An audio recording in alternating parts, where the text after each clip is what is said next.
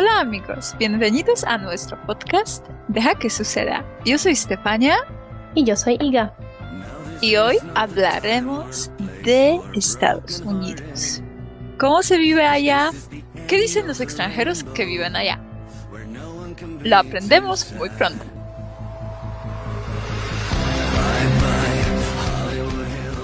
Bueno, estabas viviendo el, año pasado por tres meses en Estados Unidos, en Los Ángeles, y es una cosa que interesa a mucha gente, ¿no? Cómo se vive en Estados Unidos, sobre todo en Los Ángeles. Y creo que a muchos de nosotros nos, nos gustaría escuchar qué tal, cómo fue que, que, terminaste allá, ¿sabes? Terminaste viviendo en, en Los Ángeles y tal. ¿Puedes contarnos un poco más? Claro que sí. Bueno, entonces empezando por algo básico, la información general. Ahora, en los Estados Unidos funciona un programa que se llama Visa Waiver Program y es un programa que permite a algunos países entrar en el territorio americano sin pedir una visa. Y, por ejemplo, esto funciona para Polonia. No sé qué países más entran, pues si alguien de ustedes está interesado, puede simplemente buscar esta información online. Y bueno, ¿cómo funciona? Simplemente tiene que rellenar un formulario online y pagar 14 dólares y ellos lo miran y después te dejan entrar en los Estados Unidos y tienes tres meses allá. No puedes quedarte más, no puedes extenderlo. Entonces yo decidí aprovecharme de este tiempo al máximo y me quedé en los Estados Unidos por tres meses. Y escogí el estado California, Los Ángeles, como ya Stefania ha dicho. Wow, es una cosa que suena súper bien, genial. ¿Y puedes contarnos más un poco de tus sentimientos generales? ¿Cómo, cómo te sentiste en Estados Unidos? Si te gustó, en general, una, una imagen general, ¿sabes? Sí, bueno, o sea, yo creo que muchas personas tienen esta visión de este país como American Dream, ¿no? O sea, el sueño americano. Y pues claro que la realidad es un poco diferente, pero pues mis sentimientos fueron muy buenos en general, o sea, muy optimistas. Yo me sentí muy segura en Los Ángeles y me gustó mucho esta ciudad. Y pues yo sinceramente, pues bueno, la razón por la que decidí vivir un poco en los Estados Unidos es que yo ensino inglés, ¿no? Entonces quería vivir en un, en un país de habla inglesa, ¿no? Entonces esto fue mi razón para ir allá. Y estaba pensando que es un país muy caro y ahora tenemos la inflación global que en general en cada país es un poco más caro que lo normal y que tal vez sería una mejor opción ir allá el año que viene. Pero pensé del otro lado que tal vez el año pasado los precios vayan a ser incluso mayores y vaya a ser incluso más caro. Entonces simplemente decidí aprovechar de esta situación y pues ir en el año 2022. ¿Y lo hiciste? Sí, sí, lo hice y pues estoy muy contenta con, con esta decisión. Bueno, en general, por ejemplo, me encantó el clima de California porque es un, bueno, es un estado donde el clima es perfecto, pues tienes muchos, mucho sol, la temperatura es muy agradable y, no sé, la gente es también muy, muy amable. Y yo diría que la vida en los, en los Estados Unidos, si tienes dinero, si, si puedes permitirte, es muy cómodo en general, todo es muy cómodo.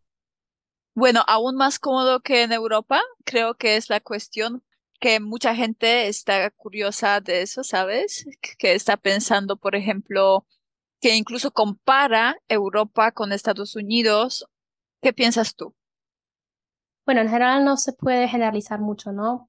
y creo que es una pregunta muy, muy difícil a responder, porque pues Europa es un continente al final, ¿no? Y tiene muchos países dentro que muchos estadounidenses tratan como un país. Yo creo que muchas personas oyeron esto, ¿no? O sea, ah, tú eres de Europa, ¿no? E incluso no, a veces no están interesados en conocer diferencias entre nuestros países, ¿no? O sea, tratan a Europa, a todos esos países de Europa, como todo igual. Sí, así pasa. así está pasando e incluso se ve algunos TikToks donde al preguntar a los estadounidenses, por ejemplo, ¿qué es la capital de Francia, digamos, dicen Italia, ¿no? Entonces llega a esos absurdos. Sí, bueno, esto fue otra cosa que te iba a preguntar por los habitantes de Estados Unidos, por los estadounidenses. Ya mencionaste con el clima, con todo el confort que tienen los Estados Unidos, pero ¿qué pasa con la gente? Pues dijiste que, que es amable. ¿Algo más? Hmm, Bueno, es que yo diría que es difícil hacer amigos allá. Yo realmente no hice ninguno. Pues de los estadounidenses, ninguno. Yo tuve realmente tres amigos en los Estados Unidos y todos fueron extranjeros. O sea, uno era colombiano estadounidense, tenía dos nacionalidades, otro que era de, de India y, o- y el otro era de Filipinas, pero se mudó con toda su familia a los Estados Unidos cuando tenía siete años. Entonces podemos decir que todos son extranjeros, o sea, porque todos tienen también esta otra cultura, ¿no? O sea, la cultu- la cultura latina de Colombia, la cultura de Indias, etcétera, ¿no? Entonces, Claro. yo diría que no, que no son estadounidenses en 100%. Y pues, por ejemplo, mi roomie con que vivía, bueno, viví por esos tres meses, ella era estadounidense de verdad, o sea, 100%. Y desgraciadamente no puedo decir muchas cosas buenas sobre ella, pero vamos a pasar para esto más adelante. Vamos a hablar de esto después. Entonces, llegamos a este, a este punto. Bueno, llegaste, llegaste a Los Ángeles, que también es un lugar específico, diría, ¿no? De Estados Unidos. Entonces, que eh, cuando mencionaste la comodidad, el confort, todo eso, también el clima, todo eso, hay que mencionar, hay que subrayar que es de Los Ángeles. Ahora hablamos de Los Ángeles. Y llegaste con eh, el programa eh, Visa Waiver, ¿sí? ¿Y qué? O sea, el alquiler, por ejemplo, ¿sabes? Yo recuerdo que cuando empezaste a buscar el piso ya todavía desde, desde México, esto duraba mucho, ¿no? Como un mes y Sí. algo cuando buscabas desde México por internet el piso en Los Ángeles y ya era difícil, ya era difícil hacerlo en línea. Entonces, ¿cómo fue? Dinos un poquito más. ¿Cómo organizaste tus primeros días? ¿Dónde viviste tus primeros días? Y luego, ¿qué fue tu historia de todos los alquileres que hiciste eh, y todos los pisos por cuales pasaste en Los Ángeles? Sí, bueno, como dices, sí, ya empecé esta búsqueda en México con ayuda de un amigo mío, ¿no? Y sí, empezamos a buscar en mayo, en mayo, ya un mes antes de, ir para allá. Y yo hice una búsqueda bien grande, o sea, yo leí mucho sobre Los Ángeles, sobre todos los barrios, porque siempre busco información sobre los barrios. Por ejemplo, dónde es más caro, dónde es más turístico, dónde es más barato, dónde es más local, etcétera. Y encontré esta comparación en algunos artículos sobre los precios. Pero desafortunadamente, esos precios que ellos daban era para los apartamentos que solo tenían un cuarto. Y yo quería un apartamento con dos cuartos o con tres cuartos, porque yo solamente quería realmente alquilar un cuarto, no un apartamento entero. Yo pues en, en mi cabeza bajé el presupuesto un poco, ¿no? O sea, esos precios que ellos daban, yo me dije, bueno, entonces va a ser un poco más barato, ¿no?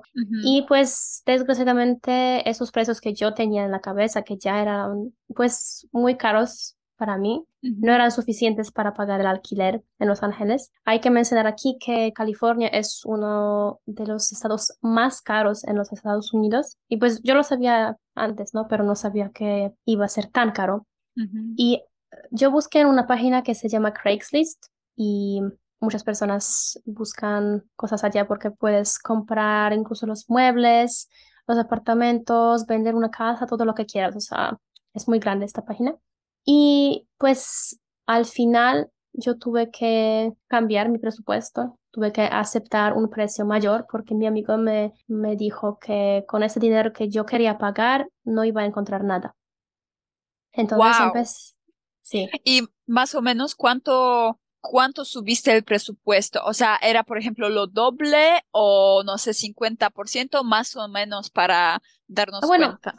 Yo incluso puedo decirles eh, los- las cifras exactas porque eh, me acuerdo muy bien. Pues yo quería pagar pues más o menos como 600, 700 dólares Ajá, mes.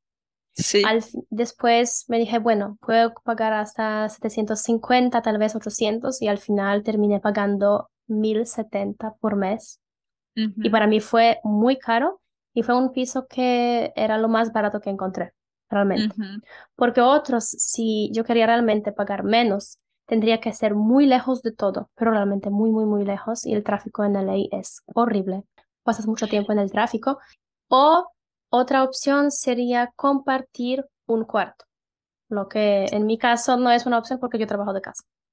Claro, sí, eh, e incluso que esos lugares lejanos ya no era LA, ¿no?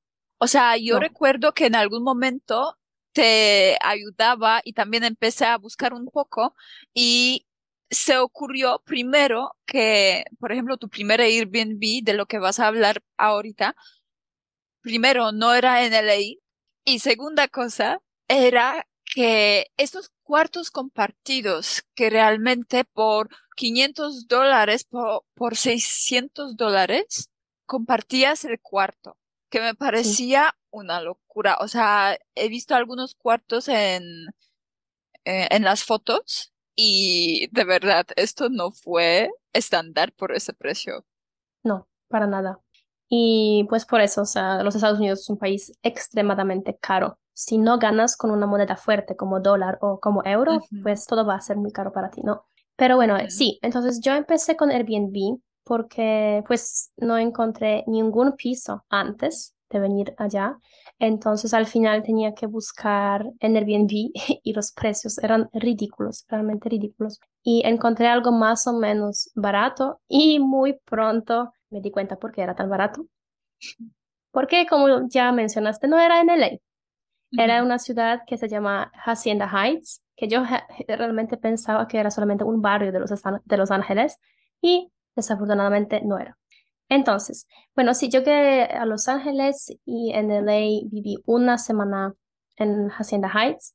Intenté buscar algo allá, pues caminando por algunos barrios, pero no tenían muchos anuncios, o sea, no tenían muchos anuncios como oh, alquiló el cuarto, etcétera. Y afortunadamente tenía un amigo que me dejó quedarme en su casa.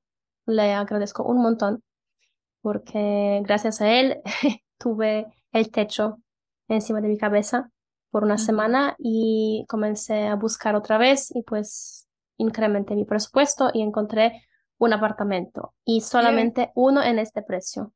Como ya, ya dije, mil setenta porque otros eran ya, por ejemplo, 1200, ¿no? O sea, ya es una diferencia de 130 de- dólares, ¿no? Por mes. Sí, es lo que te dijo este amigo, ¿no? O sus compañeros de piso, de casa, que no ibas a encontrar nada más barato que 1200, ¿no? Te comentaron así, pero tú sí Sí, lo encontraste. Luego vamos a también a, a ver en detalle qué tal el piso que encontraste.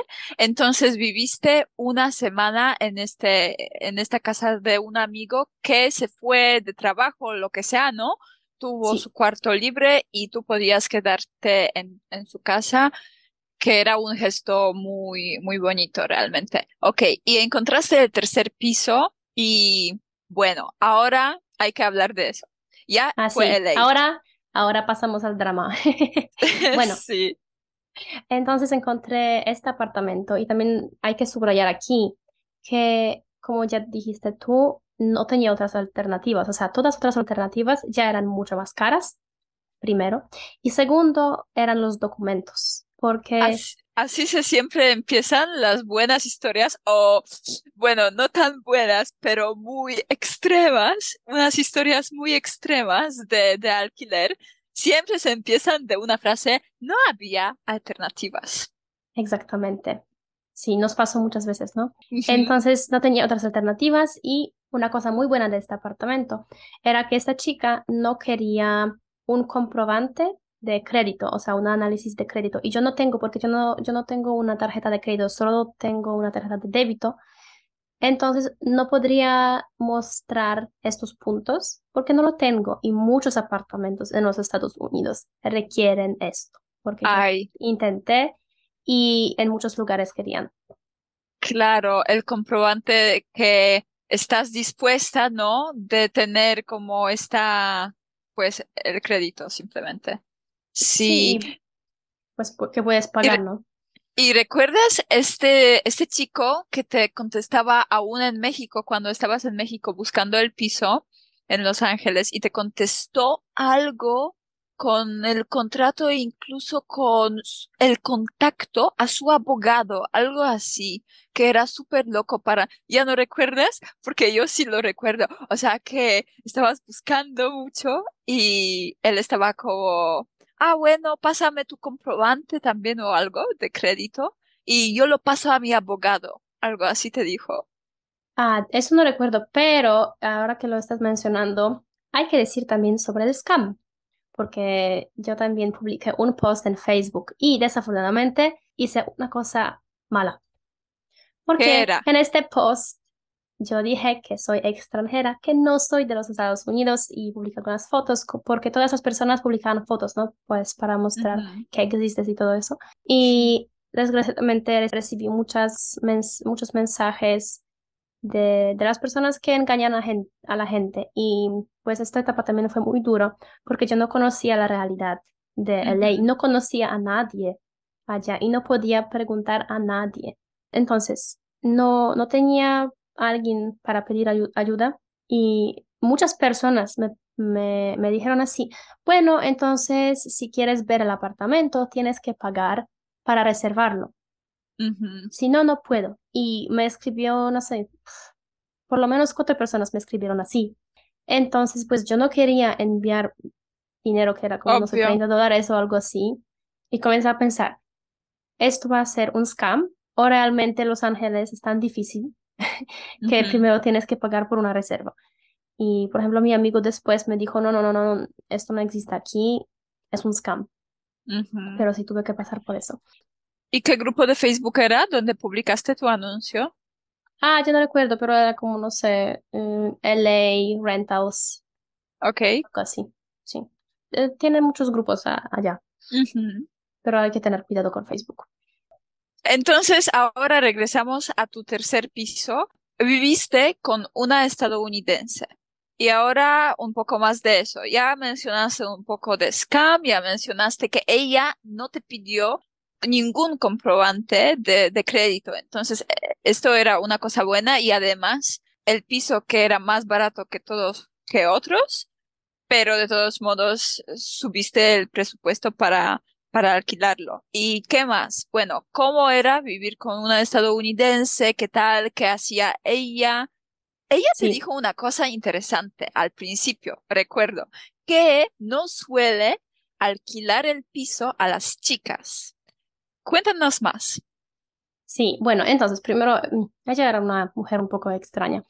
Pues primero, sí, sí, me dijo que siempre alquilaba a los chicos porque pues le gustaba vivir más con los chicos que con las chicas. No sé, me, me habló un poco que, por ejemplo, no sé, el pelo en el baño no le gusta cuando se vive con las mujeres y todo, bla, bla, bla. Y también me dijo una cosa que en general ella no suele alquilar a las personas que trabajan en casa porque ella Ujú, también trabaja de casa, ella era contadora y, y trabajaba de casa. Y tenía un perro. Y pues yo no suelo vivir en los, en los lugares con perros porque nunca, nunca tenía un perro y no estoy acostumbrada y no me gustan mucho. Pero ya que no tenía alternativas, como ya hemos mencionado, pues tenía otra opción. Y bueno, también ya con el contrato, ya pareció que ella era una persona muy estricta con las reglas. O sea, por ejemplo, ella escribió que el depósito para pagar era 300 dólares. Y eso también era muy barato para los Estados Unidos porque lo que yo vi en otras ofertas era que, por ejemplo, el, el depósito era de 700 dólares o incluso del primer mes entero. Entonces esto ya era también algo bueno. Pero, desgraciadamente, ella puso en el contrato que entre 30 y 40% del depósito va a ser para la limpieza del cuarto cuando yo me mude. Y yo empecé a negociar con ella si puede ser menos o si, por ejemplo, puede ser que ella no cobre ninguna tasa así para la limpieza si yo limpio muy, mi cuarto muy bien. Pero la respuesta directa automática era no. ¿Por qué no? Porque así es el contrato. Punto. Ella era muy así, ella era muy directa y ella tenía sus reglas y no tenía un mindset, no sé, ella no tenía Más flexible. Ella no era una persona con una mente bien abierta, ¿sabes? Mm. Ok. Bueno, entonces ya tenemos estas eh, características, digamos, pero también tenía su lado bueno, ¿no? Algunas, algunas cosas buenas. Sí, bueno, para terminar solamente su lado negativo es que yo cuando incluso entré en casa era un desorden en todas partes, o sea, ella tenía su ropa en todas partes. Ah, y una cosa también muy importante para decir es que este apartamento tenía solamente un cuarto y este cuarto ella quería alquilar para mí y ella vivía en, en el salón. Imagínense, entonces esto es una zona común en casa, no es algo muy cómodo vivir así, ni para ella ni para mí. Sí. Y ella incluso trabajaba de casa, trabajaba también en la zona común, ¿no? Sí, muy importante que también recuerdo que me contabas y esto fue para nosotras dos muy directo, muy raro y también bastante, bueno, intenso e incluso que ella te dijo cuando viniste para mirar, para ver el piso, ella te dijo o pagas ahora o el chico que viene a ver el piso después de ti y si él, si él paga hoy, pues no tienes el piso. No importa que estás interesada, no importa que te gusta el piso y que dices que vas a pagar, no importa que vas a pagar, no sé, una parte, tienes que pagar la fianza y el primer mes, el primer alquiler, que para nosotras dos no nos gustó nada en absoluto y nos parecía una cosa muy fuerte, ¿no? Que no se trata así, que en ningún lugar es así y algo muy fuerte. Sí, exactamente pasó, pasó esto lo que estás contando. Yo me acuerdo muy bien cómo me sentí este día y recuerdo que, que te mandé muchos mensajes porque estaba muy estresada, porque yo realmente tenía estos tres, yo realmente quería pagar ese depósito ese día, ¿no? Pero no estaba pensando que iba también a pagar ya el primer mes. Y ella me, me habló exactamente así, que tiene otra persona que está interesada y si él, por ejemplo, paga todo, pues él tiene el cuarto, ¿no? Sí, yo me quedé muy triste con eso.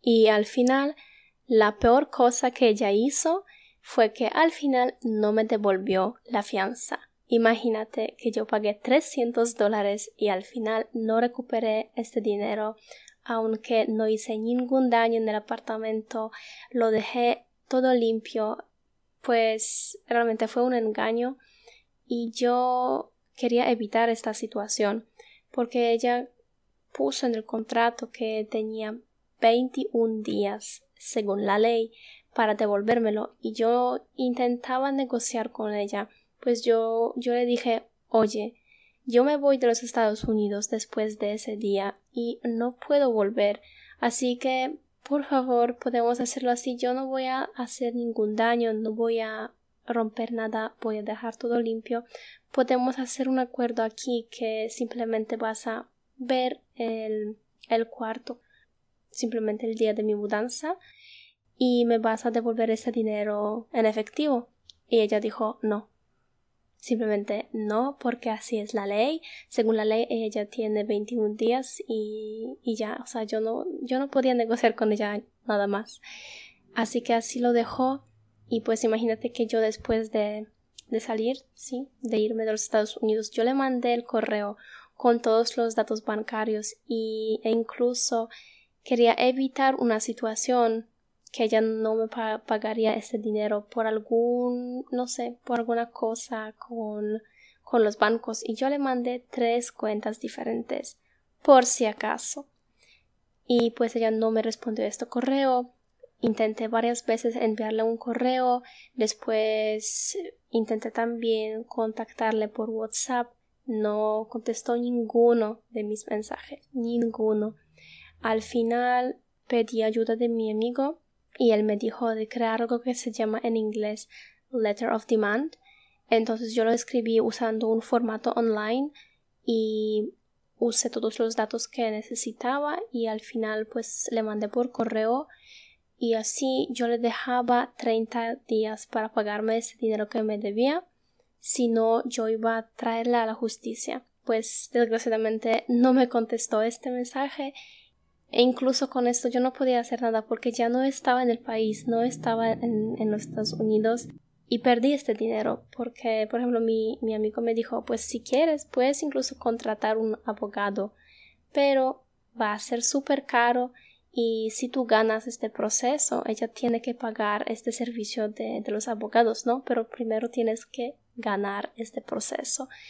Y es muy difícil, sobre todo que ya no estás aquí entonces realmente no vale la pena solamente por 300 dólares. Así que fue, o sea, fue un aprendizaje, no lo recomiendo a, nadie. Y así, desgraciadamente, perdí este dinero. Sí, pero también ya como has dicho, ella también tenía su lado positivo, su lado bueno, ¿no? Por ejemplo, ella me enseñó a manejar el carro eléctrico porque cuando yo le dije que ya no manejo el carro por mucho tiempo y yo no sé conducir, un carro eléctrico, ella me dijo, no, no puede ser así. O sea, tú tienes que estar segura. En este país tienes que tener la posibilidad que, por ejemplo, no sé, estás con alguien que no conoces en un restaurante o algo así y empieza alguna situación rara o algo así, que tú puedes simplemente subir al carro e ir y simplemente salir de esta situación. Entonces, por mi seguridad, ella me enseñó cómo manejar este carro. Entonces, se preocupó también por mí, no sé, me llevó algunas veces a la lavandería para, para que no tuviera que ir a pie. Entonces también tenía su lado bueno a veces. Ok, pasamos de eso, pasamos. Y ahora vamos a hablar de tus amigos. Un chico de Colombia, un chico de India, y ellos viven allá, eh, son extranjeros viviendo allá y cada uno tiene otra profesión y están viviendo y, les gusta.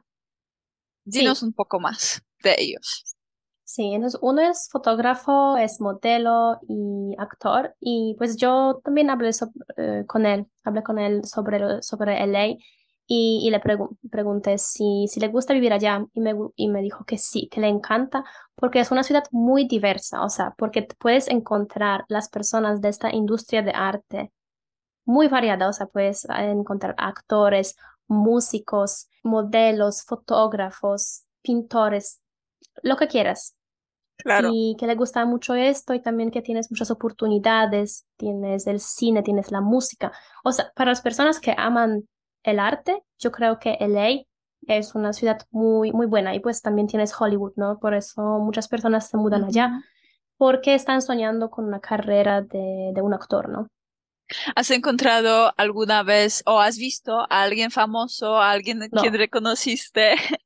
¿No? No. Y por ejemplo, una vez escuché que en las cafeterías en LA hay muchas meseras que están intentando, intentando en Hollywood pero mientras están vendiendo, por ejemplo, café o algo. No sé, no sé cómo, cómo lo ves, si, si has visto, bueno. O sea, pues yo creo que también eso es muy del cine, pero sobre los, las personas famosas, yo también escuché esta, esta pregunta, ya también, si ya vi algún famoso, pues realmente, si tú no vives en Beverly Hills, Realmente es un poco difícil encontrar alguna persona famosa. Y yo te voy a contar que estuve en Beverly Hills algunas veces. Es un barrio, o sea, no es, no es un barrio, es una ciudad. Es una ciudad al lado de, de LA y es muy linda. O sea, todo parece muy caro y lujoso. Es una ciudad de lujo, pero muy bonita. Y tienes estas mansiones gigantes de, de vidrio, etcétera, muy lindas. Ah, wow. Y otras cosas que aconsejarías para visitar, por ejemplo, no, bueno, en Los Ángeles y alrededores que has visto que te gustaron?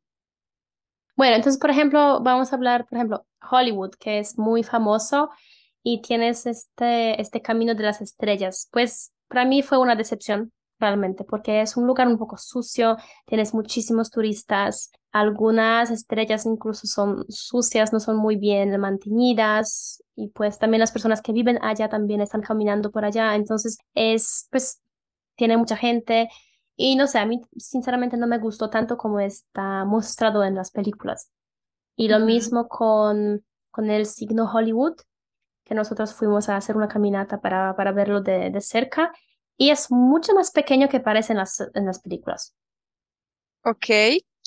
Bueno, esto creo que son tips muy interesantes, ¿sabes? Que realmente muy valiosos.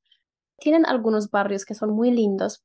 Yo, por ejemplo, fui a Pasadena, que no es un barrio de ley, es otra ciudad. Pero, por ejemplo, si alguien de ustedes vio la serie que se llama The Big Bang Theory, ellos grabaron esta serie allá en esta ciudad. Entonces yo quería realmente verla y fuimos allá una vez y yo creo que es una ciudad muy linda. Merece la pena visitarla.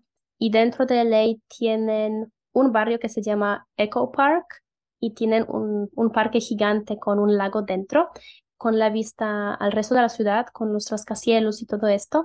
Parece como Central Park en Nueva York.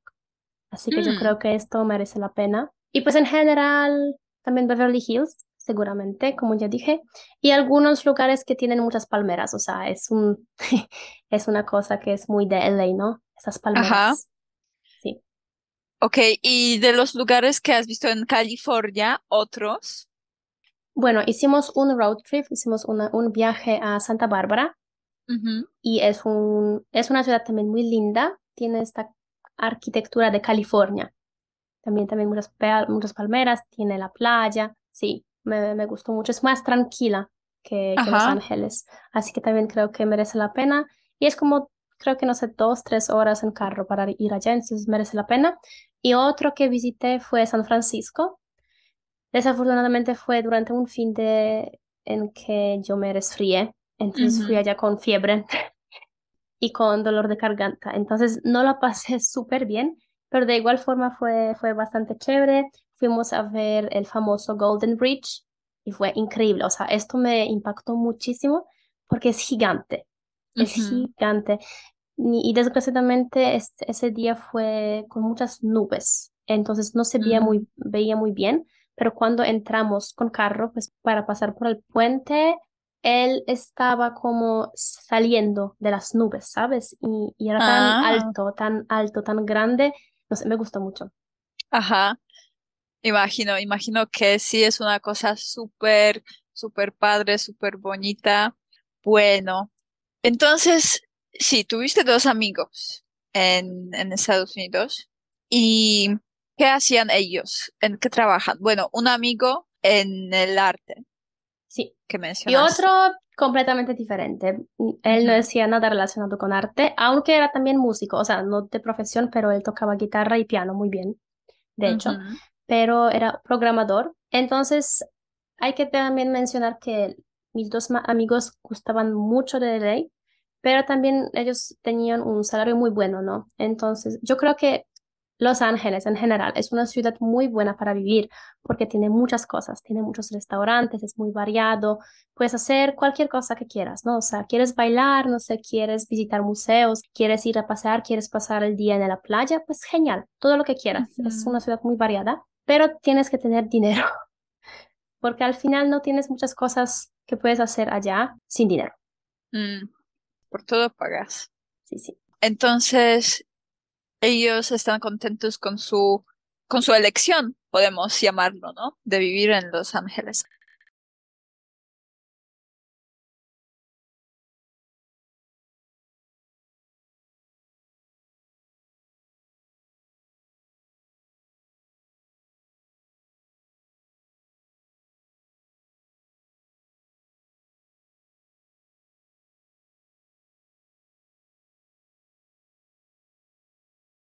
Y así terminamos la primera parte del episodio sobre la vida en los Estados Unidos.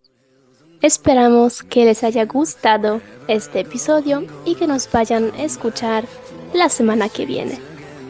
Hasta la próxima.